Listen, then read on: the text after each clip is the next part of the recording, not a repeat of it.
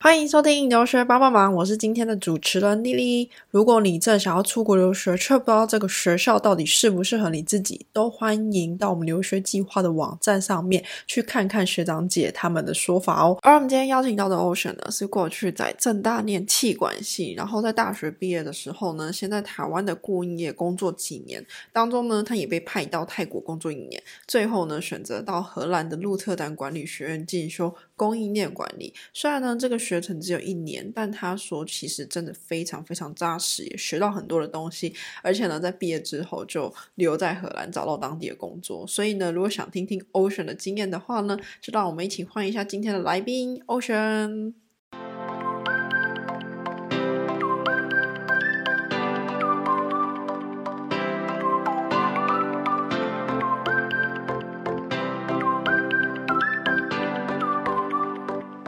Hello Ocean，Hello Lily，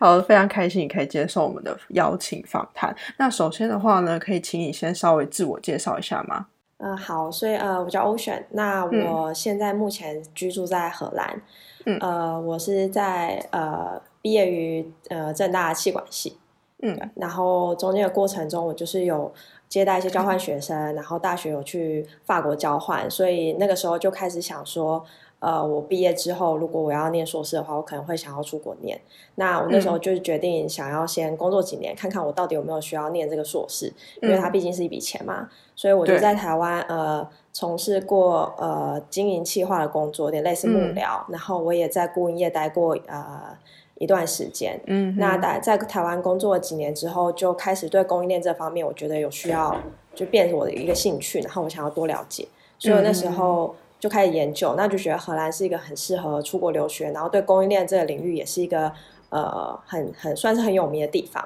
所以那时候就决定、呃到荷兰去攻读呃鹿特丹管理学院的嗯呃供应链硕士。那毕业之后就在荷兰找了工作，待了下来，一直到现在这个样子。OK OK，了解。那就是说，呃，先从最开始好了，就是你那时候为什么会想要读正大的气管系？呃，其实就可能跟很多在台湾的年轻人一样吧，就是学呃呃分数到了，然后能力到那个地方，考试分数到了，那就去念。那因为高中是、高中是文组的嘛，所以文组大概就是文啊、商啊、历史嘛。嗯。那可能有受到一些呃老师、家人、身边的影响，就觉得说，好念文的连历史的比较没有出路，或者是比较难找工 作。那就在合理的情况下，可能就会觉得选择商学院是相对安全的。那因为我自己其实当时也不知道自己喜欢什么嘛，因为可能有人说、啊，念会计比较好找工作，可是你又很怕你花了四年念会计，你结果你根本不喜欢，所以那时候就觉得念气管系其实还不错，就是你可以用四年的时间，那多去涉略。那等到你大三、大四，你有真的找找到喜欢的领域的时候，你再去念，其实也不迟。所以那时候我觉得念气管系还不错，那家人也支持我，所以就就填了这个科系，这样。嗯可是通常普遍啊，因为我是一个工科的人，但我听到气管的时候，大家都会觉得，呃，可能是每样都学，就像你讲的，有很多东西可以去摸索。可是会不会相对的变成你可能比较不专精于某个东西？这个我觉得很看个人。这个这个呃，其实这个说法很久以前就存在，就是大家都会觉得气管系就是什么都学，嗯什么都不精。可是我觉得气管系对我来讲是一个很棒的科系，因为嗯很多人你在高中的时候你根本不知道你自己要什么。那你给自己大学有四年嘛，所以你其实给自己前两年的时间多去学，多去看，你经济、统计、会计全部都去学。那等到你大二，你总会有喜好。那其实我们气管系有很多同学到了大二大三之后，就会开始选择他们到底想做什么。比如说，有些人对数字比较有兴趣，他可能就去走呃财务金融方面，他可以自己去选修更进阶的课程。有些人对经济有兴趣，他到大三可以去修总体经济、个体经济。那我有同学最后就是去修呃高会，最后去考会计师。所以我觉得就是你不一样念会计系才能当会计师嘛，你还是可以。呃，到大三、大四的时候，你再去做选择，所以你其实就是延后两年，你前两年去探索，后两年你去真正的去决定。像我自己也是，呃，一开始也是学行销学人资，觉得好像什么都能做，可是到最后，呃，也是因为教授的关系，我才会开始对供应链这一块领域也有兴趣。但我相信一般的高中生可能不会一开始就觉得说啊，我对供应链超有兴趣，我要走供应链。嗯，就是这其实是一个相对陌生的领域，所以我觉得呃，念气管系是很不错的。对，嗯哼，了解。所以你到你通常大一、大二可能就跟大家一起都修类似的课。那到大三、大四，你往哪些方向去？怎么讲？去追求你想学的东西？对，就是大一、大二，我可能什么都学吧。然后呃，慢慢的知道说自己对数字，呃，应该说对会计这种比较死的东西，统计这种东西会相对比较呃不太擅长，或者是没有兴趣，就觉得太死板。然后我自己是因缘际会。在大三的时候，跟了一个我的作业管理的教授一起做一个专题研究。那从那时候，我开始做一些流程改善的一些呃研究案，然后我就发现我对于流程改善，还有对于呃系统，就是 IT 系统这一块，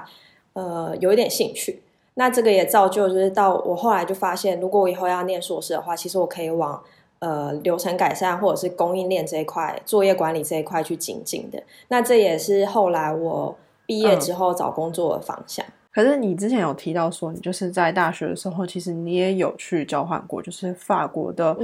SKMA 这个学校交换。那你那时候 Schema OK，那时候为什么会想要去这间学校交换？呃，我觉得也没有特别说做了很透彻研究，当时就只是因为呃正大的交换呃的资源非常丰富，我们不只有商学院交换，也有校级的交换、社会科学院的交换。那那时候我是因为就觉得就是好像蛮容易的，然后又觉得呃机会难得，所以我就去申请了。然后申请了之后，呃也没有特别说一定要去哪个国家或哪一个学校，然后只是那个时候我本身对于艺术这块或者是历史这一块，我其实有有兴趣。大学也修很多就是类似艺术史的课，然后我那时候就觉得意大利跟法国应该还不错。然后我那时候填了意大利的学校没有上，然后。呃，就就就，因为他是排志愿的，然后就就到了呃斯基马商学院。对，OK OK。那你觉得这个商学院如何？就是你那时候去的时候都在上什么课？那时候主要是你可以自己修嘛。那因为是商学院的课程，所以其实都是偏上。那我那系的时候，我修了一堂跨文化的呃专案管理，嗯哼，然后还有一堂是零售业的趋势。嗯，那呃，专案管理那一堂我觉得还不错，是就是其实还蛮反映我们现在遇到的状况，就是你要学着跟不同国家、不同文化的人，然后在不同的地点、不同的时区，怎么样去进行同一个专案，所以会用不同的工具，例如说我们现在用视讯的方式，那可能在以前我们就有学过视讯可能会有什么样的问题，然后要怎么样跟大家沟通，所以我觉得是还不错的。然后零售业当然就是因为我对供应链有兴趣，所以我就选修了这堂课。哦，OK OK，了解。其实你在台湾已经有工作过，然后甚至你中间被外派到泰国去，可是为什么会想要再出国去念硕士？有些人可能会觉得，嗯，这样就其实蛮稳定的啊，不错啊，这样子。应该是因为年纪的关系吧，就是工作了 几年，然后可能也快三十了嘛，嗯，然后就觉得说，如果我。有这个想要出国的计划，但是我又不赶快实现它的话，未来只会越来越难。因为我如果留在台湾，我工作的时间越长，我的职位越高，我就越难割舍。所以就是当然是趁还能割舍的时候，赶快赶快出去。对，那还没有家累，还没有结婚生子，所以我觉得就是趁趁年轻吧。那你在荷兰，你想你那时候就是决定想要留学的时候，你开始去找资料。那为什么会想要选择荷兰这个国家？因为老实讲，你有去法国交换过，或许你可能会考虑回到法国这样子。哦，没有，完全没有在想。为什么？因为通常很多其实交换学生他们会选择原本交换的国家。回去念书，嗯，我看到的是这样子啦。对，我觉得可能一方面是因为我当时交换的时候就并没有说我一定要去法国不可，就是我觉得是因为一个因缘际会，我到了法国，那我也没有对法国有非常浪漫的想象。所以我本身就不是一个说非法国不可。虽然我到了法国，我蛮喜欢的，但它还是有很多很现实的因素。譬如说，最重要的就是第一个就是语言的问题。嗯，呃，我在法国交换大概三个月内，我就可以用法文跟别人简单沟通。因为你不会法文，你完全没有办法在当地生活。尤其是我我交换的时候，我不是在巴黎，我是在一个叫做利了里尔的城镇。呃，它虽然也是一个城市，可是它的英文普及可能就没有这么好，所以就是呃，我觉得语言对于法国来讲，就是可能你也知道，法国其实民族性比较强，比较排外，然后你语言不好，你法文不好，你基本上不要说找工作，你连生活都有问题。所以我觉得呃，要长期待在那边，挑战性非常的大，所以呃，对于法国没有高度的热忱的人，我觉得很难待下来。对，那当然选择荷兰，就是因为。呃，如果有做一点资料，大家会知道，其实荷兰是所有非英文母语国家中英文最好的，他们程度是最好的。那也可能也是因为他们可能十五、十六世纪开始做贸易，所以他们对于呃外国人对国际化这个环境是非常开放的态度。所以你要在这边找工作、拿签证都是很容易的。对，然后你就算不会荷兰文，你一样可以找到工作，你一样可以用英文在这边沟通跟生活。那再来就是他硕士的学程是一年制，对我来讲，我觉得 CP 值很高。对，所以呃，是全部的都一年吗？还是有些一年，有些要两年？几乎都是一年。几乎我知道，几乎呃，几乎所有硕士都是一年。那我也知道有些是可能一年半，但是他的半年可能是实习。对，所以呃，相对于美国呃。欧洲这边一年的学制，我觉得是还还蛮不错的。嗯嗯嗯，OK。可是你后来就是申请上那个鹿特丹的管理学院嘛？那你后来你进去读之后，你觉得这间学校整体的氛围啊，还有就是你们课程师资如何？我觉得是一个，我觉得是一个很棒的学校，因为毕竟这也是我当时申请的第一志愿。那呃，鹿特丹管理学院，我这边可以小小说明一下，就是呃。呃，荷兰它总共有十三所的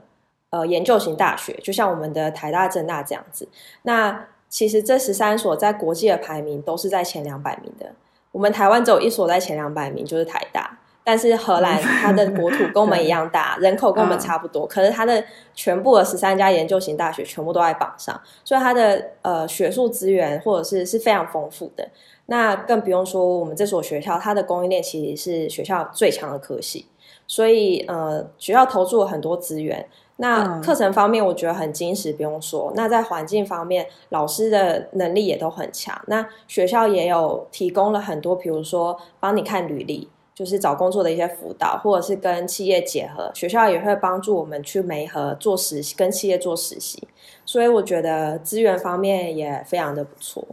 了解，可是那你这样子进去读了这个供应链管理的硕士之后，因为你过去多多少少都有类似的经验，或是修过类似的课，你觉得它整体的课程的规划如何？会让人家觉得很难上手吗之类的？这样？我觉得凭凭凭良心讲，我觉得挺难的。就是呃，可能可能在台湾呃，供应链管理这一块会偏商。那可能大家会觉得商学院可能会比较偏文组的科系，所以呃数学统计不需要这么强。但是我觉得供应链在荷兰是一个很科学的学问，所以可能很多呃我的硕士同学，他们荷兰人，他们以前大学念的可能是数学系或统计系，所以对我来讲是有一点落差。就是我觉得他们其实蛮硬的，很科学，然后呃。可能也有人觉得一年的可能学不到太多东西，可是我必须说这里的一年制，但是它的课程是非常精实的，所以很忙。对，所以我觉得，嗯，比起我当时还没有申请的那个想象中，我觉得实际去就读之后，非常的花时间花心力。了解。可是那这样，你一年你们需要写论文吗？就是要我们要写论文。而且我们不只要写论文，对我们不只要写论文，我们下半年就是除了写论文之外，还会有实习。对，所以我们要在一年的时间内把课上完，然后把论文写完，然后还要有实习，就是我们一个礼拜要会有三天的实习。当然你不实习也可以，但是你实习的话，呃，会找工作上会比较容易。而且我们科系是可以承认实习学分的，就是你去实习的工时是可以抵某一堂课的学分，所以很多人就会选择去实习。了解，所以那时候非常非常的忙。嗯，有找你那时候实习是怎么找的？是系上帮你们媒合，还是你自己去外面找到的？呃，我们找实习的话，大概两种方式，一种就是学校会提供非常多的机会。嗯，所以学校大概到呃十月、十一月，其实我们一入学，我们九月入学嘛，到十月就要开始准备找工作、找实习，所以很忙。就是你一开始 就要开始准备准备履历，然后去。接受学校的辅导，修改履历，然后准备面试，然后学校就会陆陆续续的提供很多呃企业的实习需求，然后可能是供应链领域的，那我们就可以去申请，然后呃企业就会来面试，那你也可以自己去外面找，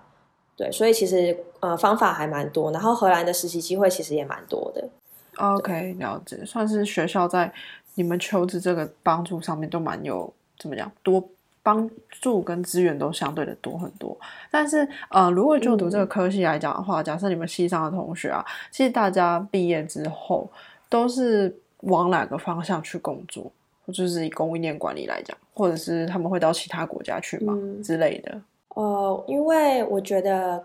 就像我讲的，供应链的科系在呃洛丹很有名。那它之所以很有名的原因，当然就是因为洛丹它自己本身地理上的优势。就是其实呃，荷兰本身就是一个像他们的机场，他们的洛丹港口是很多欧洲就是进出口贸易的一个门户点。所以本身这个国家对于供应链的需求就很强，那也就造就了鹿尔丹管理学院对于供应链的人才培育的方面也有它的优势。所以呃，找工作，我觉得以供应链来讲是有很大的优势的。就是我必须说，像我们这一届有七个台湾人吧来念呃 RSM，就是鹿尔丹管理学院供应链管理。那大家几乎都是在毕业前或者是毕业后没多久就全部都找到工作。对，那至于你说的找工作这块呢？因为其实供应链它的领域很广，就跟气管有点像，就是供应链它举凡采购、生产，然后需求，然后物流，然后甚至你对系统呃生产系统呃有兴趣也可以做，所以等于是从从企业把一个原物料呃采购进来，加工生产配送。然后送到消费者手上，甚甚至现在还有所谓的呃逆物流，就是退货这一块，这些东西其实甚至可能到客服到定价都跟供应链有关系，所以呃同学们可以选择领域就很广，所以我有同学可能出去做采购，那我自己是做呃 demand planning，那我也有同学做的是生产规划。那有一些可能就会做分析师的工作，就是去分析数据，跟供应链相关的一些数据。那有人去做物流，有人去做系统，所以其实很很广，我觉得还还不错。就是你可以选择的机会其实蛮多的。对对对，就是听下来感觉所有的东西，就是我们只要要买到东西，都会需要经过你们的，就是消费者只要拿到一个电子商务啊，对对对，嗯嗯。而且我觉得像供应链这个领域，就是它。因为毕竟是呃供应链，你采购可能会有对其他国家嘛，你把货送给客户也是有很多不同国家，所以其实英文蛮重要的，所以他就不会特别说你一定要会荷兰文哦，对，就是荷兰文就不是一个非常强制的要求，因为你可能对上对下对外面的供应商或者是客户，你多多少少需要一些呃英文的能力，对，所以就我觉得找起工作来，对，就是相对容易，但有一些工作可能也会。比如说，你可能在仓储工作，你会对到仓库或生产线，生产线就会比较多当地人，那他会希望你可以跟他们沟通的话，他就会希望你有荷兰文的能力。但我觉得大概百分之七十都不太需要。对对对，确实啊，只有因为真的是对到当地人才需要，因为可能你现在你的客户真的也不是讲荷兰文的人，所以你根本就也不需要用到。对对对，好，那就是在工作上面，因为你正大毕业之后，你并没有选择直接去念硕士，可是你第一份其实，在呃旅游业工作，就是你刚才提到像幕僚的那类的，那他的工作主要是在做什么？对你后来后续比较有帮助吗之类的？我其实大学毕业的时候，我对于呃管理顾问这个工作是有一些憧憬的，嗯，但是它很难进，就是对于大学新鲜人来讲，不是一个很好踏入的领域，除非你非常非常的优秀。那我那时候在找工作的时候，就是因缘机会，我找到了这一份，就是在旅游业做经营企划，那它就是类似幕僚，它就是类似顾问的工作，只是它是对内对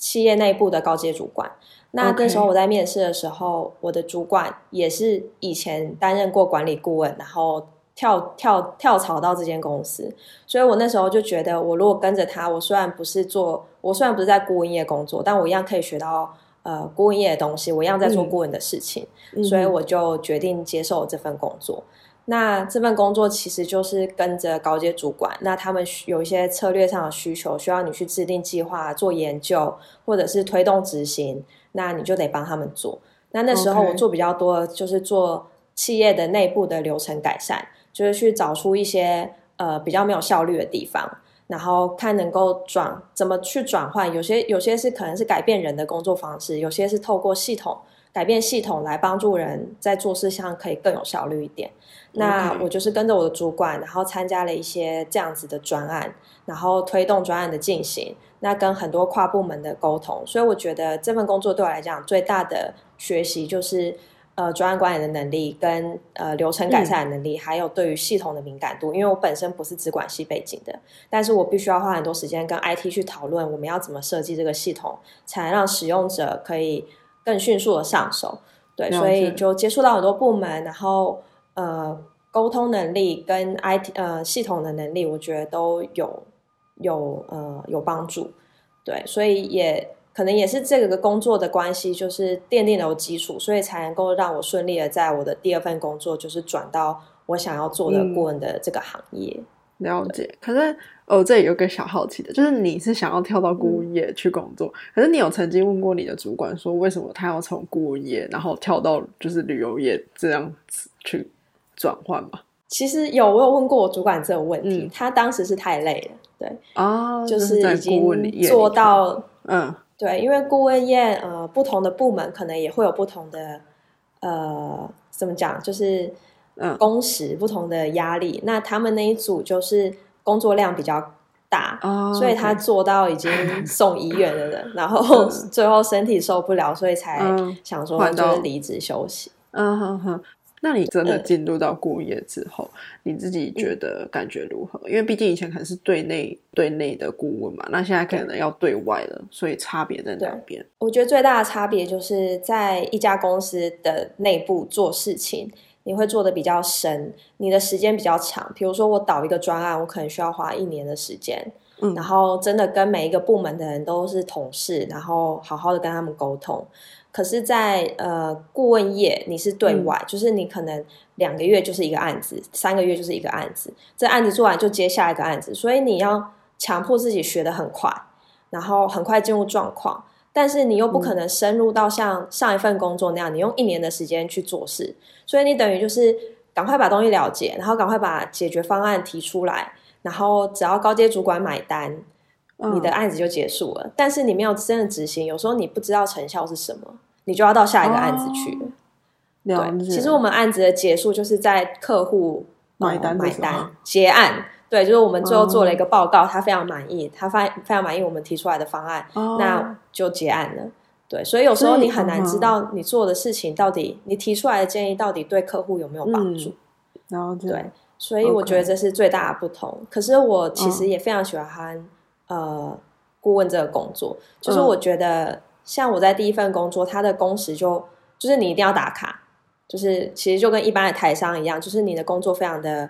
呃，就是上班打卡制，下班责任制这样子。然后呃，我觉得他的阶级也会划分的比较明确。OK，就是就是呃，对，就是你可能对上一定要有怎么样要叫他职称，或者是怎么样，然后比较难打破那个阶级关系。可是我觉得在顾问业，我跟我的同事主管工作的过程中，我们非常尊重每个人的专业，因为我们是会组成一个 team。就是比如说我自己是流程改善的专业，那我可能我的同事可能是在会计方面的专业，那我们会组成一个组一个 team，然后一起去协助客户解决他们的问题。对，所以我们本身都有自己的专业，那我们的主管也不一定懂我们懂的东西，所以他们会很尊重我们所提出来的意见，所以我们的对话会比较平行。嗯哼，对，然后我们其实也没有打卡，就是我们是也不一定要进公司，所以他对，就是等于说，就是只要你能够把专案完成，然后客户满意，其实他不会在乎你到底有没有在位置上，或者是你一定要几点上班，对，所以就是完全取决于你自己的自律。我觉得这个部分其实是比较适合我个性。就比较弹性一点点啦，我觉得可能对对，就是比较结果导向，嗯嗯哼哼。可是那这样子的话，你们会接触到的客户通常是哪一类的？就是就是会，因为你这样两三个月就换一个计划，然后这样肯定会接触到很多不同的产业。对，就是看你接的案子的类型。就是呃，我刚加入我的公司的时候，其实。大家的呃划分没有分工没有那么明确，所以就什么案子都接。所以我可能有接过呃制造业的，呃就是流程改善或者是 ERP 系统导入的案子，然后有时候也会接一些呃呃集合，对，然后有时候我们也会接客户关系管理，的案子，然后最后也有接到系统的案子，就是客户管，就是 Salesforce 之类的那种系统，就是什么都接，所以就是我们必须要很快的去去了解我们接的案子的内容跟学习。对，所以我觉得是很有挑战，但是也蛮有压力的一份工作。对对对，就是一直在变，一直在变，就是你可能今天了解，对，就是产业也会一直变，对，就是制造业也有，化学业也有，然后零售业也有，就是什么什么你想要到的产业。都会遇到，嗯，对，感觉你的就是第二份工作就是非常多变但又很挑战的工作。可是，那你接下来就是第三份，算其实是到了荷兰这边，就是最新的一份工作。而你加入的算是食品业的工作，那这个又跟前两份有什么差异？它差蛮多的，对，因为就像我刚刚讲的，就是因为我前面接触到那么多的不同的案子的样貌。就是也让我体认到，我我不确定我自己有没有足够能力提出呃有帮助的建议。那我知道我自己对于流程改善或者是对供应链这一块其实是有兴趣的，只是我对于我自己呃能不能够有没有足够的底气去去身为顾问这一件，我是呃开始有一点点没有那么有信心，所以我才会决定说，呃，或许这个就是一个时间点，让我去休息，然后去。去开始念硕士，对，那后来就是因为来这边念硕士，一年毕业之后，呃，开始找工作，我也在开始思考说我要找什么样的工作。那我虽然很喜欢顾问的这个工作，可是这就回到我当时觉得我没有足够的经验或者是知识，所以我就觉得，呃，那我这次我想要真的跳到营运端，就是以前我可能身为顾问就是问说，哎，你在干嘛？你每天都在做什么事情啊？但是我现在想要自己身为那个。被访问的那个人就是我，想要自己下去做，对，所以我就变成说，我想要改找这这方面的工作，就是比较营运方面的工作。那那时候我在呃学校学的时候，我对于 demand planning 还蛮有兴趣的，就我学了一些关于预测的方法，对，就是去预去预测未来大家对于某个商品的需求量会上升或下降，然后去去决定我们要生产多少，或是我们库存要做要要存多少货。对，所以我那时候，呃，就因缘际会就找到了这份工作。对，所以也没有一定说我一定要在食品业，只是说我对于 demand planning 这一块，呃，当时就觉得好像有兴趣，对，所以我就加入了这个这这家公司。那你觉得这个，嗯，怎么讲？需求的规划这份工作跟过去在顾问业，因为顾问业可能就是一直变动，然后也蛮有压力跟挑战。那觉得现在这份工作的挑战是什么？呃，对，尤其是这一年又更困难了，因为 疫情的关系，所以我们遇到挑战前半年跟后半年是完全不一样的。但我觉得，就是身为营运端，我必须说，就是可能会枯燥一点，就是你可能每天、每个星期、每个月、每一季做的事情就大同小异。对，其实我们就是讲讲讲简单一点，做需求规划这份工作，就是不停的去修正客户的需求量。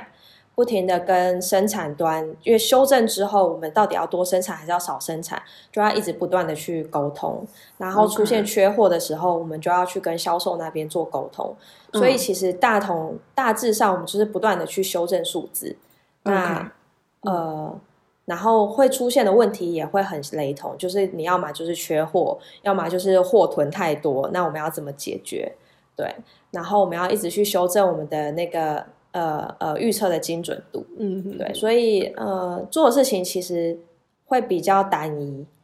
但是同时又会比较紧张，因为每天都在发生。就是以前做专案的话，专案是比较中长期的性质，所以你就是好好的跟着专案的进度走，基本上，呃，就算有什么紧急的问题，其实它不太会牵扯到日常营运的问题，所以它不是什么太大的问题。了解，对。但是，呃，在营运端，你就是一定得马上解决。你要是没马上解决，客户马上就会客诉，或者是生产马上就会产产不出来。就是有点像每天都在讲简单一点，就是每天都在救火，就是每天都会有紧急状况。然后，所以其实我觉得压力的来源是不太一样的。嗯嗯嗯，对，就是你们真的是直接有点像是面对到消费者，就是压力是来自于消费者的感觉。现在啦，对对对。或者是或者是工厂，就是我们如果下太多量，工厂也会抱怨，就是说你不是昨天你不是昨天说多少吨吗？三百吨，为什么今天突然下修到一百？那我两百吨的货怎么办？我已经原料都采购了，你要怎么办？就他们就会来找你吵架。对，那吵完怎么办？就是也是，我们就想办法消啊，或者是怎么办啊？因为都会增加我们的成本，所以对，这这种事情就是每天都会发生。嗯。我觉得跟这个压力感觉更大，因为每天都是会心惊胆战的感觉。可是你之前就是因为你现在也在荷兰工作，然后过去在台湾跟泰国都有，你有自己觉得差异在哪边吗？就以同事还有文化上面来讲，呃，其实我觉得文化上的确是有一些差异的。不过我在我外派到泰国这个工作，其实是在同一家企业，所以可能感觉上差异没有太大。只是我去泰国的时候，我们也有很多泰国同事。那我自己的观察是，我觉得泰国人呃比我们比台湾人还要更有礼貌，或者是更 更爱面子嘛？我不知道，就是他们是很温和、很谦让的，但有时候就是太太过了。所以在开会的时候，他们有意见，他们不一定会讲。然后你叫他们做事情，他们有问题的时候，他们不一定会讲，因为他们不好意思问，不好意思讲。就就是会常常往往就是你跟他讲了一件事，然后你发现他一个月两个月过去了，他都没有做，你就不知道为什么他没有做。那你可能要花很多时间去问他，然后他才会慢慢的跟你说，其实我不知道怎么做，或者是 我有什么其他的想法。对，所以跟他们工作要有很很大的耐心。那这个是我觉得最大的不同。那如果是讲荷兰的话，我觉得跟台湾又有。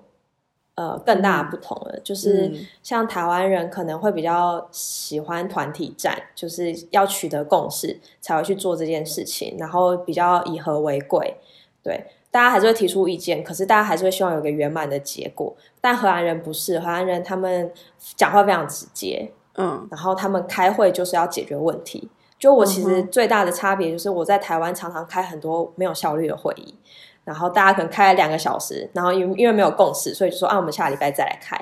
可是荷兰荷兰人是几点开会一定会出现，就是会很准时，结束也会很准时，然后就是只讨论重点。那有时候他们针对问题就会直接讲出他们的想法，有时候会直接到会觉得他在针对你，或者是他在攻击你。可其实不是，他们只是想要呃。解决这个问题，然后他可能就是真的觉得你的意见不好，并不是觉得你这个人不好，他就觉得你的意见烂透了，他就这样直接跟你讲，然后你就会觉得很受伤。可是可能在台湾比较不会，嗯，他可能不会用这种方式去说，对对对，所以跟他们讲话，你会需要呃心理素质要强大一点，然后你自己也要敢说话，对，就是可能跟美国比较像，就是你要敢敢讲，敢发表你的意见，我觉得是蛮重要的。对对对，可是他们这样子的话，因为像台湾可能是要取得共识才去做这件事情。那如果假设在荷兰的话，在大家可能没有共识的情况之下，是要怎么去处理事情？还是就是当下会讨论你不好的点，那我们直接改进这样子吧？对，有时候他们会很强硬的，就是我就是要这么做，然后你自己看着办吧。对，那之后有问题我们再来，我们再来解决。对，因为可能就是终究会有一方处于比较弱，那或者是其实我觉得这很看个人，也很看企业文化。有一些可能没有共识，但是他们会有最低的共识，那就以最低的共识先去做，然后有什么问题再来讨论。嗯，对，了解，就是先或者是或者是他们对，或者他们其实非常理性。如果你可以用一些比较数字佐证的方式去告诉他说这样做，你的成本可以降低多少，你可以效率增加多少，他们如果觉得没有问题，就是如果你没有被他问到，他可能就会同意你的说法。OK OK，了解，算是要大方大大声的说出自己的意见。然后再来的话呢，就是比较生活方面的，就是说你一开始到荷兰，你有什么不适应的地方吗？不是，也讲生活上，第一个就是你会变得文盲吧？就是，可是你之前在法国应该也是蛮文盲的，还是对，也是 对。OK OK，但是当初就会觉得说荷兰英文可以通，所以应该没什么问题。但没想到来了之后，就发现自己仍然是文盲一个。就是去超市，当然讲话没有问题，你可以跟店员说你想要找什么，但是你自己去看标签就会看不懂，很多文件看不懂。对，然后。其实没有太多不适应的地方，其实最不适应的地方可能是，可能就是吃吧，嗯，因为荷兰的食物真的很不好吃，比起法国呢，你们觉得？比起法国就不不怎么，就是法法国菜还比较好吃。OK，然后或者是中呃呃台湾或者是中式的餐厅，荷兰也没有像法国、德国、英国这么多。嗯哼哼，对啊，对比如说你在法国、德国、英国，你还找到台湾的饮料店，比如说 Coco 啊、康拜，但是荷兰是一家都没有。对，我觉得好像真的比较少一点点停下来了。可是我觉得他们那边的天气也非常非常烂。对，也是我很不适应的地方，就太冷了，然后天气变化太大了。嗯，但是他们都他们都很 OK，他们就是连下雪都会骑脚踏车的那一种。我我就是下雪我就不想出门了。可是他们真的是脚踏车是他们最最常见也是最多的交通工具。对，就是看起来是这样子。对，没有错可。是他们呃这样子的话，你说就是不用荷兰文，就是也可以在德国呃在荷兰生活。那你自己觉得你会想要去学荷兰文吗？未来？我曾经有学过，嗯但很不实用。就是 我我念硕士的时候嗯就有试着去学过几一就一一阵子的荷兰文课，然后有有能够简单的对话，可是说现到现在我就全部忘光了。啊，对因为因为这边的英文好到就是就是公车司机啊、超市结账员，就是你只要遇到不管是谁小那个小学三年级在旁边踢球的弟弟，就每个人都会讲英文，所以他们只要。你只要跟他们讲荷兰文，然后嗯你只要透露一点点你荷兰文很不顺畅的感觉，他们就会马上切换成英文跟你讲话。啊，OK OK，所以你根本没有对完全没有练习的机会，而且他们可能又没什么耐心听你讲破荷兰文，就干脆用英文比较快。对了，对，啊好吧，那这就是确实是荷兰的优点。可是，那你接下来就是会想要未来的规划当中，你会想要继续一直待在荷兰吗？还是呃，其实说真的，我们并没有特别就是嗯呃规划说我一定要留在荷兰不可。只是我当时在做功课，就是决定要来荷兰的时候，其实也有一个因素是荷兰是很很很容易，就是相对容易拿永久居留证或者是成为公民的地方。就是你只要在荷兰合法居留五年，你其实就有资格申请成为公民了。对，那这这个可能就跟其他国家，甚至是比，因为其实我有两个姑姑在美国，那他们就会觉得我要出国留学，为什么不去美国？为什么不去找他们？嗯，对，但嗯是我自己就觉得美国你要念两年，然后你要花那么多钱，毕业之后又不一定留得下来，就算有公公有公司愿意 hire 你，也不一定拿得到工作签证。就是这，这就是我觉得挑战性实在太高，所以我当时才选择荷兰。嗯，对，嗯那我觉得，但是我觉得这只是一个选项，就是嗯其实对我来讲，我并没有一定说一定要待在这里不可。就是我觉得其实就是一个体验嘛，你有你有机会，你有能力，然后你到国外去生活看看，读书看看，工作看看，然后你才有你才有就是更多想法，说我到底要什么样的生活。嗯哼哼，对，了解对啊，。所以我现在也是等于在体验的状态，但我也不敢说死，说我就是一定要长久的待在这里，或者是我一定要嗯回台湾。就我觉得在那边待了这么久，我觉得在那边待了这么久，就是会开始也会开始比较，就是跟台湾的不同啊。然后我觉得其实嗯台湾也没有，就台湾也有它好的一面，就是荷兰也不是完全完全的好。对啦，就是我觉得好像真的是要待过才可以知道说，绝对它有它有它的优点跟缺点。因为可能假设你过去没有来时候，你可能对它的想象是百分之百的优点，可是可能待了之后，你就会开始慢慢把缺点拉进去了，那可能就会比较还好一点。对，可是嗯嗯、你刚才有提到，就是你可以转成永居，甚至拿变成公民。他这他这样会要你放弃掉台湾的公民身份吗？呃，不会。不会。如果你、哦这是台湾人的优优势，就是如果你是中国人的话，你就得放弃。其实荷兰人是不哦允许双重国籍的，但因为台湾不是一个国家，啊，我们在所以灰色你不需要地带放。弃。OK OK，对对对，哇，好，那那确实是蛮不错的，对，就是一个算是我们的优点啦。那再来的话，就 是说，对，就只能往好处想，就是这样子。那你接下来就是因为你硕士也毕业，然后现在在工作上也开始工作，可是如果将来还有可以提升自己的能力的话，你会往哪个方向去再做提升？其实当然一一方面就是希嗯望自己在供应链上面可以学习到更多实务上的经验。对，那另外一方面的话，我自己本身也是一个呃不安定的人，可以这样讲嘛，就是嗯我我就是会很喜欢去尝试不同的东西。所以除了供应链这一块，其实我这就是这就是这段时间来，可能也有想说，我想要去试试看一些不一样的不一样的东西。嗯嗯，对，所以其实我也不知道是什么不一样的东西，只是我觉得就是呃，就是多方尝试。嗯，对嗯，了解。不过呢，今天呢，还是非常感谢你跟我们分享你过去的工作经验，听起来非常的丰富。那今天的访谈就到这边啦，谢谢你哦，拜拜谢。谢。